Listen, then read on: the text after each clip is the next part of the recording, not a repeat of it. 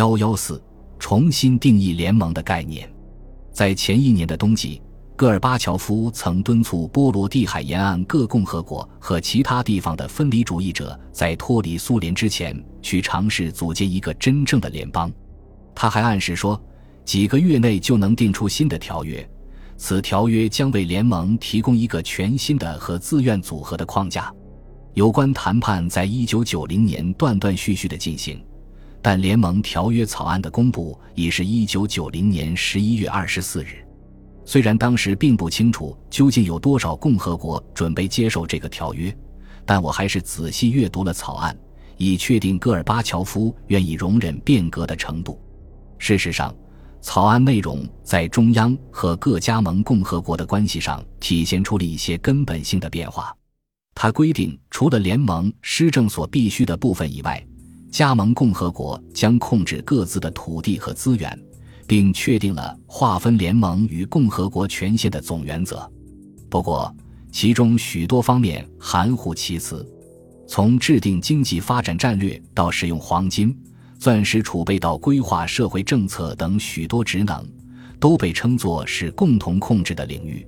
对于怎样划分这些重要职能的权限，将由谁裁决？一旦联盟和共和国权限相抵触时怎么办等相关的问题，该草案却没有明确的规定。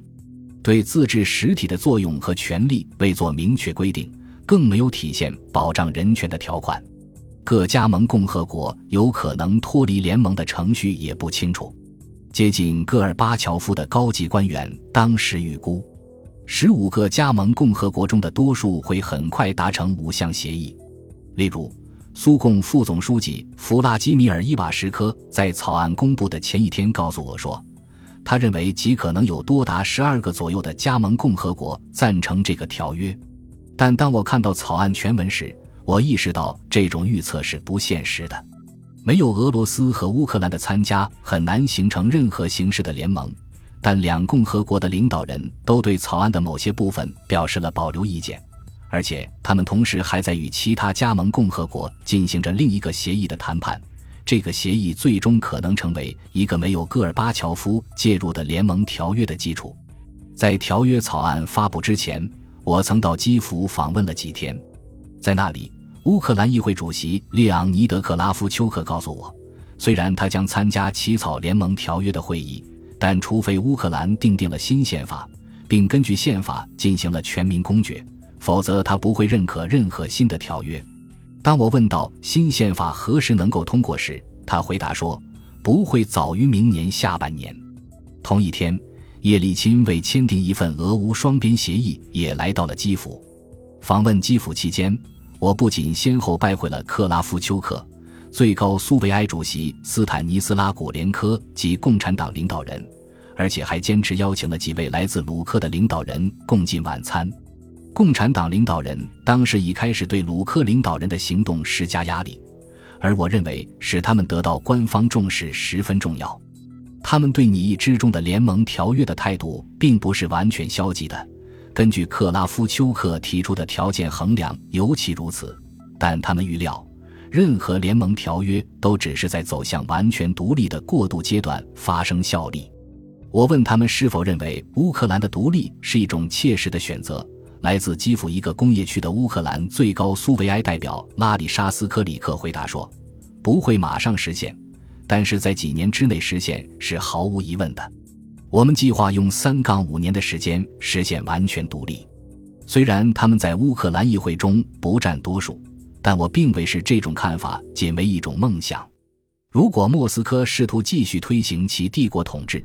难道不会有很多共产党人转向他们一边吗？”至于俄罗斯，叶利钦和俄罗斯民主派从草案一出台即对之开始发难。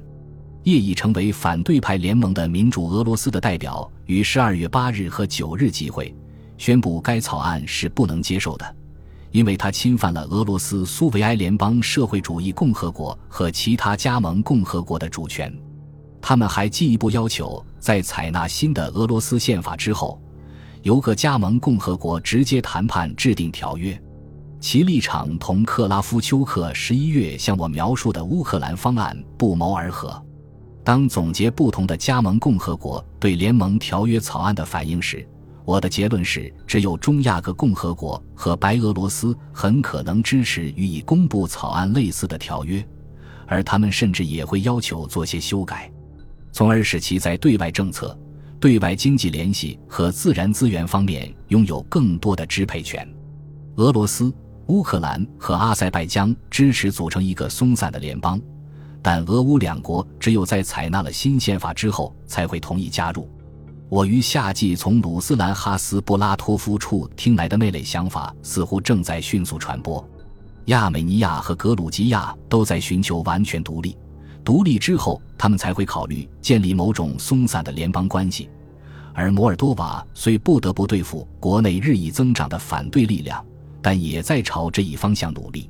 三个波罗的海沿岸共和国甚至对谈判一项新联盟条约也毫无兴趣。对于许多加盟共和国而言，戈尔巴乔夫叶利钦之争具有关键意义。在这场争论解决之前，他们中的大多数宁愿玩时间游戏，并避免做出任何最终承诺。戈叶两人的冲突扩大到了谈判的实质问题。戈尔巴乔夫的谈判代表向位于俄罗斯境内的大部分自治共和国许诺，将在新的联盟中给予他们成员的地位，由此他们在许多方面将享有同俄罗斯及其他加盟共和国一样的权利，借此向叶利钦施加压力。然而，各加盟共和国都认为这一想法是完全不能接受的，而且运用这一策略的结果也证明是短视之举。戈尔巴乔夫正在失去以自愿为基础构筑联邦制联盟的有利时机。由于试图对俄罗斯采取愤而治之的战术，他失去了无法挽回的时机。